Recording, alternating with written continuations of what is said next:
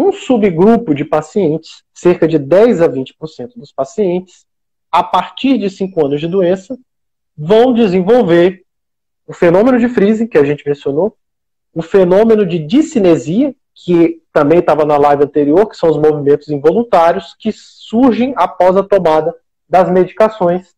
E esses pacientes apresentam essa flutuação. Pessoal, por que, que isso é importante?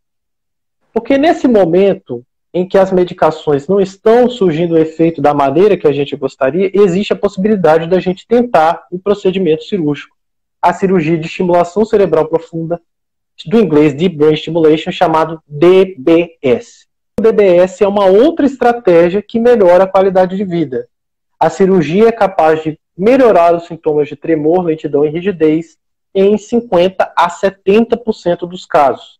Então, se você está apresentando essa quantidade de. está tomando o remédio adequado, seu médico já ajustou as doses, você está tomando nos horários adequados, você está fazendo seu trabalho, sua parte direitinho, não é para ninguém jogar toalha, tá certo?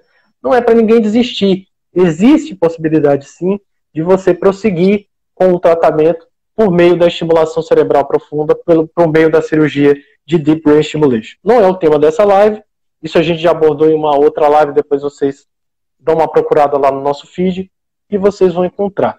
Tá certo? Por que, que isso é importante, pessoal? Porque nenhum paciente com Parkinson deve ficar sem acesso ao tratamento.